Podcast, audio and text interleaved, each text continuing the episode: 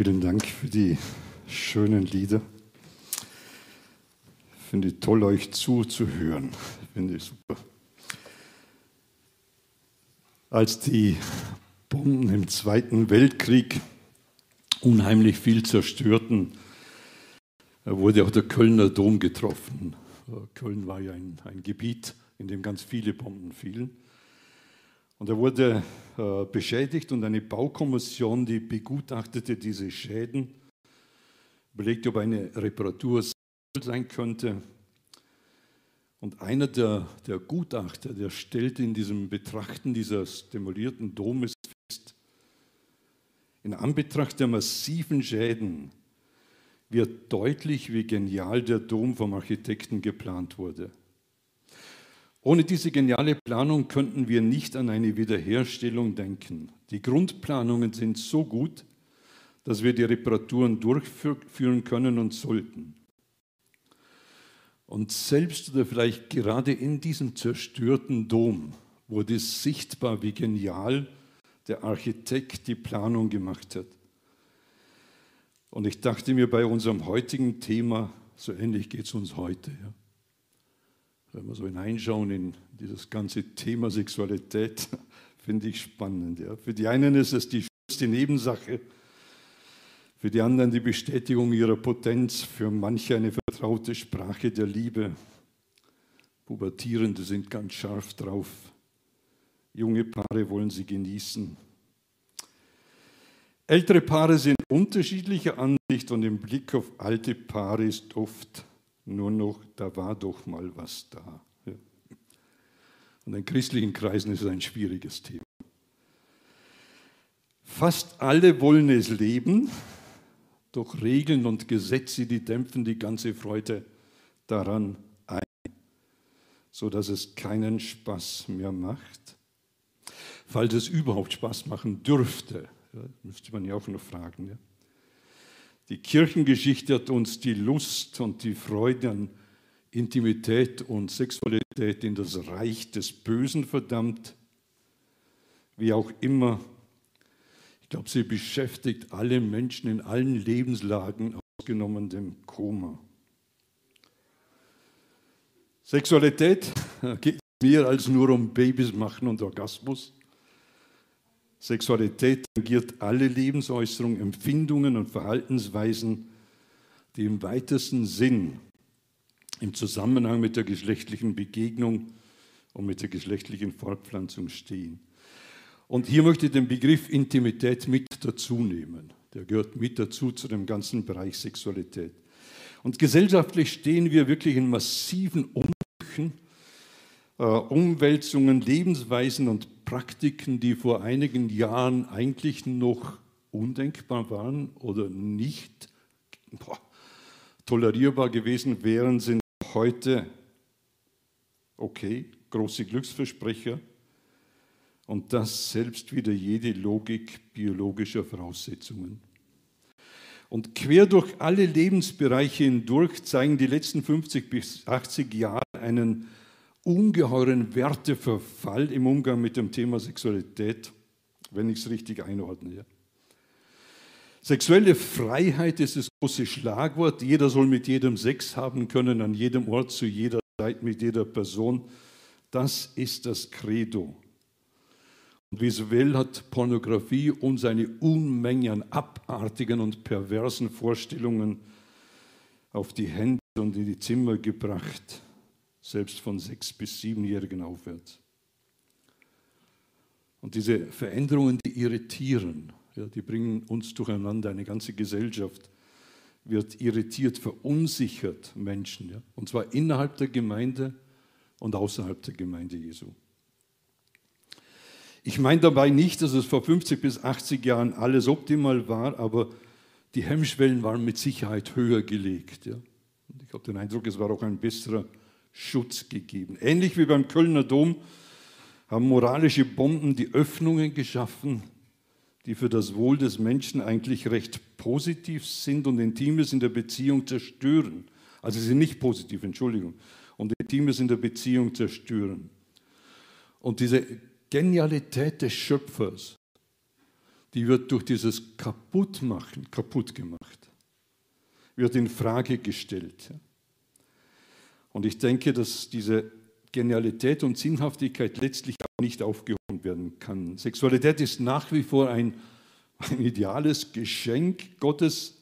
Intimität und Sexualität kann und soll von Mann und Frau als von Gott gegebenes wertvolles Geschenk gesehen und erlebt werden. Ich meine, dass Intimität und Sexualität eine geniale Konstruktion unseres Schöpfers zum Besten für uns Menschen ist. Und darum möchte, darauf möchte ich an diesem Morgen den Schwerpunkt legen. Ja? Als ein ideales Geschenk an Mann und Frau. Kurz und eindeutig wird ganz am Anfang der Bibel die Erschaffung von Mann und Frau dargestellt. Gott schafft einen Mann und eine Frau. Während für die Erschaffung der Tierwelt das und Gott sprach und es war da genügt, geht Gott her und kreiert Mann und Frau, den Mann aus der Erde, die Frau aus der Seite des Mannes. Und dann haucht Gott diesen Personen seinen Odem ein, ja, gibt ihnen sein Leben, adelt sie. Kein Tier hat den Hauch, ein, den Hauch Gottes eingehaucht bekommen. Ja. Gott adelt Mann und Frau, ja, und er erklärt sie als sein Ebenbild. Und schaut, boah, allein aus diesem Grund liegt ein ungeheuer großer Unterschied zwischen der Tierwelt und dem Menschen, was auch die Sexualität und die Intimität anbelangt. Den Menschen auf die Stufe eines Tieres zu setzen, selbst wenn man es als Höherentwicklung deklariert, verkennt die von Gott gegebene Würde an den Menschen. Als Horizonterweiterung füreinander geschaffen, hat Gott diese Würde gegeben, damit der Mensch eigentlich als wertgeschätztes Wesen auf dieser Erde leben Mann und Frau beschenkt Gott mit dem faszinierenden Bereich der Intimität und Sexualität.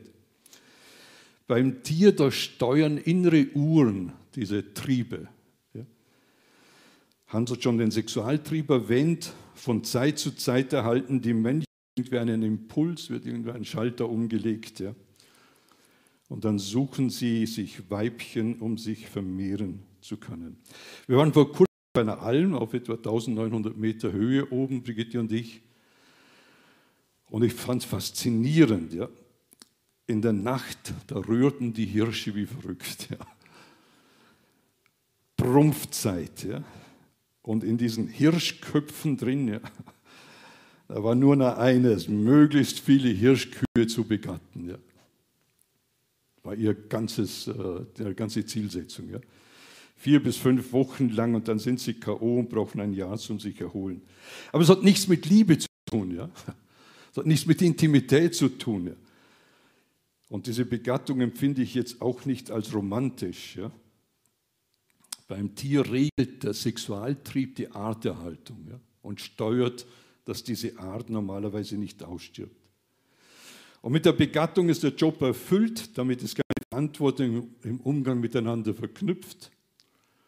Der Trieb flaut ab und vier Wochen oder nach vier Wochen bis zum nächsten Herbst ist Ruhe im Gebälk. Und jetzt schaut im Unterschied dazu, schenkt Gott dem Menschen eine Sexualität, eine Intimität, eine Möglichkeit der Kommunikationsform und eine Art der Bindung zueinander, die faszinierend ist und das ganze Jahr funktionieren kann. Gott gibt dem Menschen einen ungeheuren großen Spielraum. Hören wir hinein in dieses erste Buch Mose, Kapitel 2, dann sagte Gott, Jahwe, Jahwe, Gott, es ist nicht gut, dass der Mensch so allein ist, ich will ihm eine Hilfe machen, die ihm genau entspricht. Hintergrund, Adam äh, sucht in der Tierwelt irgendwas Passendes ja, und findet nichts stellt fest, da ist nichts da, was irgendwie kompatibel ist mit mir. Vers 19, Jahwe Gott hatte nämlich alle Landtiere und Vögel, die er aus dem Erdboden geformt hatte, zum Menschen gebracht, um zu sehen, wie er sie nennen würde. Genauso sollen all die Lebewesen dann heißen. So hat der Mensch dem Herdenvieh, den Vögeln und allen Landtieren Namen gegeben, aber für sich selbst fand er nichts, was ihm als Hilfe entsprochen hätte. Da ließ Jahwe Gott einen Tiefschlaf über den Menschen kommen. Er nahm eine seiner beiden Seiten heraus und verschloss die Stelle mit Fleisch. Aus der herausgenommenen Seite baute Jahwe Gott eine Frau, brachte sie zum Menschen. Und jetzt müsst ihr gut hinzuhören. Da rief der Mensch, diesmal ist sie es. Sie ist genau wie ich. Ja? Im hebräischen Text steht so hier irgendwas wie mega, giga, geil oder was weiß ich. Ja. Also ein, ein, ein Ausdruck, boah, äh, weiß nicht, Halleluja, keine Ahnung. Okay. Also auf jeden Fall, dem Adam verschlägt die Sprache, wie er so seine nackte Frau vor sich sieht, sein Gegenüber und schnell kapiert er, wir zwei passen zusammen, sie zu mir und ich zu ihr. Und was ich toll finde, bei beiden sind keine negativen Gedanken gegeben. Sie schämen sich nicht ihrer Nacktheit. Zwischen beiden ist ein bedingungsloses Vertrauen. Ja, gut, auch verständlich. Ja, die Zeit war nur sehr kurz, ja, die sie miteinander gehabt haben. Ja. Es gab keine Vorgeschichte und was noch spannend ist, sie hatten auch keinen Bauchnabel. Also diese Nacktheit, die war mehr als FKK. Ja. Äh, das, da, da ging es um viel mehr wie nur, die sind nicht angezogen. Sie waren ein transparentes Sein voreinander angezogen. Sie waren ein transparentes Sein voreinander, äh, Körper, also die Nacktheit körperlich und psychisch und zwischen den beiden und mit Gott. Auf keiner Ebene, weder auf der menschlichen noch auf der Ebene in Bezug auf Gott, gab es irgendetwas Negatives. Und diese, diese, diese Situation die ist für uns gar nicht denkbar. Die ist von Menschen, für uns Menschen nicht mehr vorstellbar. Ja? Die haben etwas gehabt, was eine ungeheure äh, Bindung oder ein ungeheures Vertrauen ineinander möglich gemacht hat. Was in uns drin ist, ist ein tiefer Wunsch nach so einer vertrauensvollen Beziehung. Der größte Teil aller Menschen wünscht sich eine Beziehung, die frei vom Betrug oder Missbrauch ist. Und das gilt auch im intimsten im Bereich der Sexualität. Und jetzt schenkt Gott dem Menschen, im Gegensatz zum Tier, dort ist eine Begattung, jetzt schenkt Gott dem Menschen noch Intimität und Sexualität als Kommunikationsform zur verbalen und nonverbalen Sprache dazu. Er schafft zwei unterschiedliche Körper, bestens ausgestattet, um Sexualität erleben zu können. Und Gott plant es so, dass sie ein ganzes Jahr lang oder das ganze Jahr hindurch Intimität und Sexualität erleben können. Ich habe nicht gesagt müssen, ja. ich habe gesagt können. Ja. Gott hat es genial geplant. Und mit ein paar Worten, da wird der Wert dieser Liebe im Hohelied beschrieben. Du trägst den Siegelring, Kapitel 14. Ah nein, das müsste Kapitel 8 sein, habe ich nicht dazu geschrieben. Vers 6. Du trägst den Siegelring an einer Schnur auf deiner Brust, so nimm mich an dein Herz. Du trägst den Reif um deinen Arm, so eng umfange mich. Äh, umfange mich ja? Beides sind Zeichen der Bindung, der Zugehörigkeit. Unüberwindlich ist der Tod, niemand entrinnt ihm, keinen gibt er frei. Und so sicher wie dieser Tod gegeben ist, sagt er, sagt der, der äh, ich glaube, es ist die Solamitin, unüberwindlich, so ist auch die Liebe und ihre Leidenschaft brennt wie ein Feuer. Kein Wasser kann die Glut der Liebe löschen und kein, keine Sturzflut schwemmt sie hinweg. Wer meint, er könne solche Liebe kaufen, der ist ein Narr. Er hat sie nie gekannt. Und diese Sehnsucht nach der Andersartigkeit des anderen, ja, die ist praktisch in jedem Menschen vorhanden, die ist tief in uns drin angelegt. Ja. Von Gott ist diese Sehnsucht in uns hineingelegt nach Ergänzung, nach dem anderen Menschen, nach dem anderen Geschlecht, ja? in psychischer und physischer Art und Weise. Und wenn das Ganze in Übereinstimmung mit dem Rahmen des Schöpfers macht, ja Sinn, dass der Schöpfer sagt, wie es funktioniert, im Rahmen dieses Schöpfers gelebt wird, ja, dann ist es auch zum Wohl und zum Besten des Menschen. Und dieser, dieser Rahmen, den Gott gibt, enthält einen ungeheuer großen Freiraum, einen ungeheuer großen Spielraum, den Gott hier ermöglicht. Zum Wohl des Menschen soll dieser Freiraum jetzt gelebt werden. Leider leben es viele anders. Ja. Durch das Ignorieren von Gottes gutem Lebensrahmen wird dieser positive Aspekt sehr oft kaputt gemacht und Sexualität wird zum missbrauchten Geschenk an Mann und Frau. Und wenn ich jetzt von einem missbrauchten Geschenk rede, dann tue ich das unter dem Aspekt von Menschen, die ihren ethischen Maßstab aus dem Wort Gottes ableiten. Und ich bin mir bewusst, dass eine säkulare Interpretation, beispielsweise wenn wir nur eine höhere Entwicklung des Tieres sind, zu anderen Ergebnissen kommen kann. Aber es könnte lohnenswert sein, für das Thema Sexualität die Argumente, die uns der Schöpfer in seinem Wort gibt, zumindest zu überlegen. Ich finde es erstaunlich, dass in der Erhaltung der Schöpfung, in der Klimadiskussion, geheuer viel von Verantwortung geredet wird. Ja? Ich weiß nicht, ob es euch schon aufgefallen ist, aber Verantwortung hat im Zusammenhang mit Klimadiskussion und so weiter, Klimawandel eine ungeheuer hohe Priorität. Was mich erstaunt ist, dass beim Thema Sexualität dieser Bezug völlig fehlt. Ja? Da kommen keine Gespräche, keine Diskussionen mit verantwortlichem Umgang und so weiter. Ja? Die Betonung wird im, anderen, äh, wird im Gegensatz dazu auf Lust und Kick gesetzt. Ja? Verantwortung ist nur ein Randthema, Freiheit ist das Postulat. Aber diese Freiheit entwürdigt längerfristig den Menschen. Die macht nicht den Menschen zum Menschen, die entwürdigt den Menschen. Ja? Im Gegensatz dazu führt ein verantwortungsvoller Umgang mit Intimität und Sexualität zur Wertschätzung des Menschen. Und jetzt wäre es eine gute Nachricht im Sinn des Evangeliums. Ja?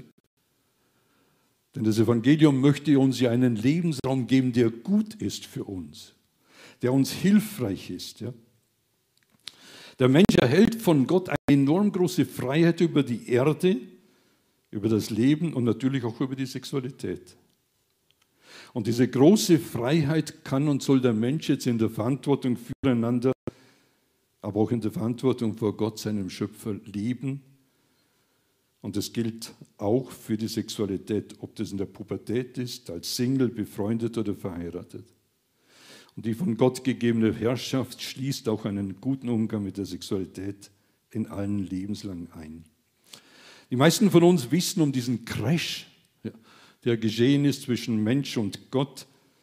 Im dritten Kapitel im ersten Buch Mose kann nachgelesen werden, das ist prägnant beschrieben. Der Mensch missbraucht seine Herrschaft. Er hat diese Entscheidungsfreiheit, mit seiner Herrschaft negativ umzugehen. Er ignoriert Gottes Anweisungen. Er übertritt das einzige Gebot. Und das hat die Konsequenzen, wie übrigens jedes Handeln mehr oder weniger Konsequenzen hat. Und diese Transparenz jetzt zwischen Mann und Frau, dieses boah, vertrauensvolle Nacktsein miteinander, ist vorbei, ist zu Ende. Die Angst voreinander ist gegeben. Die Transparenz ist nicht mehr da. Misstrauen und Verletzung war die Folge. Und boah, dieses gemeinsame Herrschen, was sie hätten sollen, wurde zur Konkurrenz zwischen Mann und Frau. Und die Auswirkungen sind fatal. Machtpositionen werden nun dominant und bestimmen das ganze Leben, auch den Bereich der Sexualität. Die Frau wird zum Objekt des Mannes, das es sexuell zu erobern galt oder gilt. Der Mann wird zum hormongesteuerten Herrscher über die Erde und über die Frau. Der Fluch, er wird herrschen, tritt genauso heftig in Kraft wie der Fluch, dass die Lebenszeit des Menschen begrenzt ist. Die Frau, die stärker als der Mann auf Beziehung angelegt ist, steht jetzt unter dem Verlust dieser Beziehung. Die Sehnsucht danach ist geblieben. Sie wünscht es sich und sie setzt ihrerseits auch ihren Körper mit ein, um Beachtung zu erhalten. Und unter diesem Fluch wird jetzt der ganze Bereich der Sexualität eigentlich zu einem Missbrauchten. Die Bibel zeigt uns, dass diese Vielfalt an missbrauchtem Sex, boah, beschrieben wird. Ja.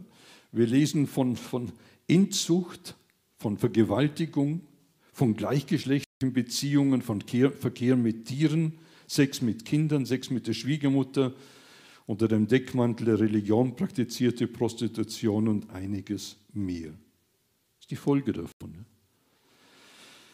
Im Übrigen sind die positiven Beziehungen der Bibel relativ wenige. Die negativen sind viel mehr genannt. Ja. Und wenn wir jetzt über das Evangelium einen neuen Blick auf, sexuelles, auf die Sexualität legen wollen, dann denke, müssen wir auch uns von, ein Stück weit von der Kirchengeschichte lösen. Ja. Die Sexualität in der Kirchengeschichte wird ja über weite Strecken als Sünde dargestellt. Und schon gar nicht darf es Freude bereiten. Etwas Schönes und von Gott Gegebenes und ein Teil des, des Falls, des, der Trennung des Menschen von Gott, wird quasi religiös madig gemacht. Es wird religiös missbraucht und mit Sünde und Tod bedroht. Wenn ein Ehepaar Freude an der Sexualität hatte, dann war der Teufel mit im Schlafzimmer. Erotik durfte nur in der Kunst mit Genuss betrachtet werden, aber im Schlafzimmer hatte sie keinen Platz. Sie war sogar Teil der Sünde Natur. Ja? Und der fromme Mensch musste diese Lust unter allen Umständen besiegen. Das ging so sogar so weit, dass man mit Kleidung ins Bett ging, Ehepaare mit Kleidung ins Bett gehen müssten, damit nicht dumme Gedanken kommen. Selbst im 21. Jahrhundert die Aussage von Papst Franziskus, die hat er vor kurzem an einem Jugendtreffen gemacht, ja, finde ich spannend. Äh, da sagt er, gutes Essen, Sex zu genießen ist göttlich. Und das hat zu heftigen Reaktionen geführt. Ja. Da sind einige äh, auf die Barrikaden gegangen. Aber zugleich engt er seine Aussagen gleich wieder ein, indem er festhält, es gibt zwei Ziele, sich zu lieben und Leben zu schaffen. Es ist eine Leidenschaft, es ist eine leidenschaftliche Liebe, super. Die Liebe zwischen einem Mann und einer Frau, wenn sie leidenschaftlich ist, bringt dich dazu, für immer Leben zu schenken. Ah, jetzt sind wir wieder beim alten Thema. Sexualität ist, um Kinder zu bekommen. Punkt. Ja. Okay, also der Mann hat sich nicht groß verändert. Das hat sich in unserer Kultur ganz tief in unser Denken eingeprägt. Ja. Ganz viele in unserer Kultur, Kultur und Religion gehören zusammen, sind geprägt davon, dass Sexualität nicht so gut ist. Ja. Und eigentlich, wenn man es richtig machen würde, Kinder zeugen müsste. Ja. War die Woche bei meiner Friseurin und wir haben ein bisschen geplaudert miteinander und sie sagt, ich warte auf viele Kinder, so viele Gott mir gibt. Fand es ja spannend. Ja.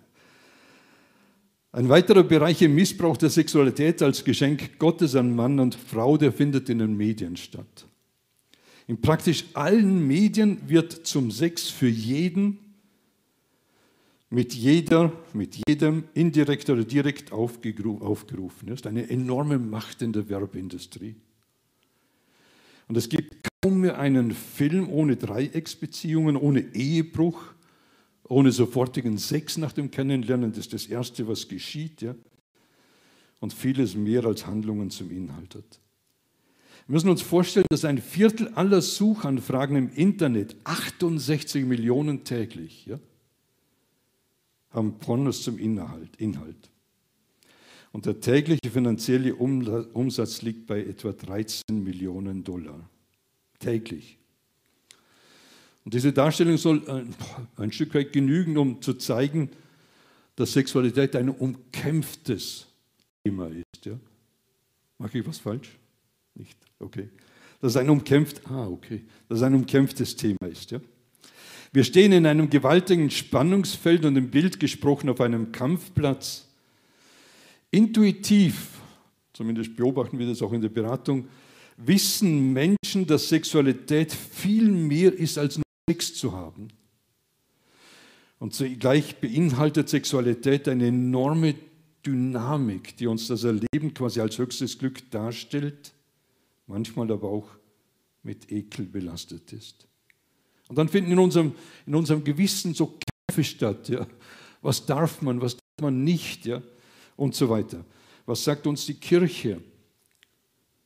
Und dann gaukelt uns die Sünde auch immer wieder ein Trugbild von vermeintlichem Glück, was dann zerplatzt, wenn wir es erlebt haben, ähnlich wie bei Potiphar wurde erwähnt. Ja. In Beratungen erleben wir, bei der Frau von Potiphar und bei Josef, in Beratungen erleben wir da viel an Schuldgefühlen, an Entwürdigungen, wie man als Mensch zum Sexualobjekt degradiert wurde. Normalerweise würde man doch mit einem wertvollen Geschenk gut umgehen. Das wäre, das wäre normalerweise das, was logisch wäre. Man gibt Acht darauf. Ja? Und wenn Sexualität ein wertvolles Geschenk ist, dann müssten wir doch hergehen und überlegen, was sagt der Schöpfer dazu? Welchen Rahmen steckt er für uns ab? Äh, in, in was ordnet er es ein? Was ist langfristig gut für uns? Ja? Und hier öffnet sich in der Tat ein Kampfplatz, weil wir in einem Widerspruch sind. Ja? Hier haben wir auf der einen Seite diese guten Aussagen Gottes, auf der anderen Seite, was uns in dieser Welt vorgesagt wird. Ja? Und aber auch in unserem eigenen Wesen oft als Lust da ist, was wir gerne hätten, was nicht immer optimal ist. Ja? Und jetzt müssen wir als Menschen entscheiden, was gut oder falsch ist weil wir von, von Gott getrennt sind und ein Stück weit den Zugang zu ihm nicht mehr haben. Ja? Zudem kämpft ja eine ganze Gesellschaft darum, dass ihre Werte nicht in Frage gestellt werden. Verhalten soll sich nicht verändern und das beim Thema Sexualität schon gar nicht. Ja? Ich finde es spannend, dass der Brief an die Römer das im Kapitel 1 treffend beschreibt. Obwohl sie das gerechte Urteil Gottes erkennen, dass die des Todes würdig sind, welche sowas verüben, es geht hier um pervertierte Sexualität, tun sie diese Dinge nicht nur selbst, sondern haben auch Gefallen an denen, die sie verüben. Ja? Und ein ungeheurer Mechanismus, ja, in dem wir drinstehen. Wenn 4% unserer Jugendlichen ihren ersten Sex mit 12 bis 13 Jahren haben, wenn etwa 78% ihren ersten Sex im Alter von 14 bis 18 Jahren erleben, dann haben wir 82 Prozent der Jugendlichen, die unter 18 Jahren bereits Sex erlebt haben. Ja. Und wir eine umkämpfte Situation. Selbst in der Psychologie weiß man heute, dass es nicht hilfreich ist, in dieser Jugend Sex bereits zu haben. Ja. Kann die Psychologie sehr gut erklären. Sexualkonzepte, die die Treue für irrelevant erklären, können mit einer christlichen Ethik nicht, nicht kompatibel sein. Und wenn im Alten Testament und im Neuen Testament für bestimmte Sexualpraktiken eine Ablehnung gegeben ist, ihr Lieben, dann gilt sie auch heute noch. Da geht es doch mehr als nur um einen Sexualtrieb. Hier geht es doch ein Stück weit um das Anerkennung der Schöpfung Gottes. Es geht darum, dass der Schöpfer, der in Mann und Frau sich zum Ebenbild gestalten möchte, ja? dass dieser Schöpfer in Frage gestellt wird. Und für diese intimste Form des Zusammenlebens hat Gott die Treue zueinander als Rahmen gegeben. Als Liebe zum Menschen hat er dies gegeben, damit nicht Verletzungen der Seele des Menschen und sein Leben äh, der Menschen belasten müssen. Er hat Sexualität als ein wertvolles Geschenk gegeben, mit dem der Mensch verantwortungsbewusst umgehen soll, um es in seiner Fülle zu genießen zu können.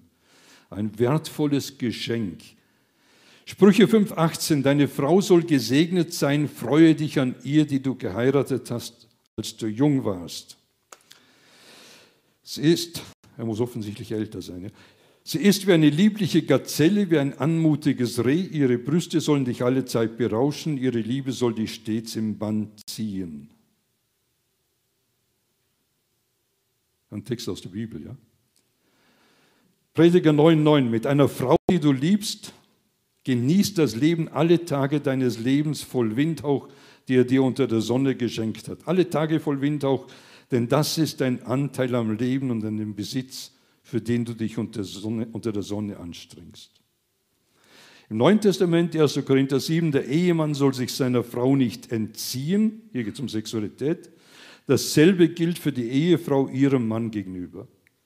Die Ehefrau gibt ihrem Mann das Recht über ihren Körper und ebenso gibt der Ehemann seiner Frau das Recht über seinen Körper. Keiner soll sich dem anderen verweigern, es sei denn, beide Ehepartner beschließen, übereinstimmend, sich für eine begrenzte Zeit sexuell zu enthalten um sich noch intensiver dem Gebet widmen zu können. Wow, finde ich toll. Danach kommt wieder zusammen, damit euch der Satan nicht versucht, in Versuchung führt, weil ihr euch nicht beherrschen könnt. 1. Mose 2 und der Herrgott machte aus der Rippe, die er vom Mensch genommen hat, eine Frau, führte, zum, führte sie zum Menschen, da sprach der Mensch, diese endlich ist Gebein von meinem Gebein und Fleisch von meinem Fleisch. Diese soll Frau heißen, denn vom Mann ist sie genommen. Und jetzt darum verlässt, verlässt ein Mann seinen Vater und seine Mutter und hängt seiner Frau an und sie werden ein Fleisch. Das ist die intimste Verbindung zwischen Mann und Frau. Und die beiden, der, beiden, der Mensch und seine Frau, waren nackt und sie, sie schämten sich nicht voneinander. Schaut, das sind, das sind keine Worte, sind keine Worte in der Bibel, die Sexualität madig machen möchten. Gott ist nicht derjenige, der uns das Ganze madig machen möchte, sondern im Gegenteil, das sind Worte, die sind eine gute Nachricht, dass Gott etwas Gutes, etwas Wertvolles geschaffen hat, aber in einen Rahmen hineingestellt hat. Ja? Der Mensch als Gottes Ebenbild wird geadelt, weil Gott es ihm zutraut, dass er damit verantwortungsvoll umgehen kann. Und Gott ermöglicht dem Menschen über die Sexualität ein tiefes emotionales Erleben, dass er in der Verantwortung vor Gott leben soll. Eingebettet in diesen, diesen Rahmen der Ehe, der verbindlichen Treue zueinander. Soll diese Beziehung jetzt geschützt werden und Mann und Frau Sexualität und Intimität erleben ohne Missbrauch. Außerhalb der Ehe soll ein Mensch den Umgang mit Sexualität lernen, dass er darüber herrschen kann und nicht wie die Tierwelt vom Sexualtrieb dominiert wird. Vielleicht hier eine Randbemerkung, der Sexualtrieb ist kein lebenserhaltender Trieb, sondern nur ein arterhaltender Trieb. Ja? Wir sind nicht gezwungen dazu. Ja? Die gute Nachricht ist meines Erachtens, dass die guten Anweisungen Gottes in unserem Leben Sinn machen und sie das Wohl zum Menschen zum Ziel haben. Ein liebender Gott, der, der selbst bereit ist, für uns Menschen ans Kreuz zu gehen. Ja? Der hergeht und sagt, ich bin bereit, die Schuld von dir auf mich zu nehmen und die Schuld für dich zu bezahlen, indem ich mein Leben geben kann. Der Gott geht doch nicht her und sagt, und das Intimste zwischen Mann und Frau mache ich madig. Unsinnig. Ja. Sondern dieser Gott möchte, dass wir es in einer guten Art und Weise erleben können, aber in der Verantwortung vor ihm und in der Freiheit oder in dem Rahmen, den er uns gibt. Wie sieht das bei dir aus? Welchen Umgang hast du mit dem Thema Sexualität, Intimität in deinem Alltag? Jetzt nicht nur theoretisch, ja, sondern in deinem Alltag. Was bedeutet es für dich als Mann, als Frau, als Ehepaar, vielleicht auch befreundet? Wie gehst du damit um? Wenn du alleine bist, bist du der Herrscher über deine Sexualität oder bestimmt sie dich? Und wenn du in einer Ehe bist, sind die Freiheiten, die Gott gibt, auch dein Rahmen für eine gemeinsam erlebte Sexualität. Nimm diese Fragen mal mit und überleg sie mal für dich zu Hause. Und wenn du Probleme mit dem ganzen Bereich Sexualität hast, wenn diese Nachricht aus der, Bibel für dich keine gute Nachricht ist, ja, wenn du den Eindruck hast, boah, ich komme damit nicht klar, dann nimm Hilfe in Anspruch. Man kann gut helfen. Es gibt gute Wege, zu einer Herrschaft über Sexualität zu kommen. Das wünsche ich uns.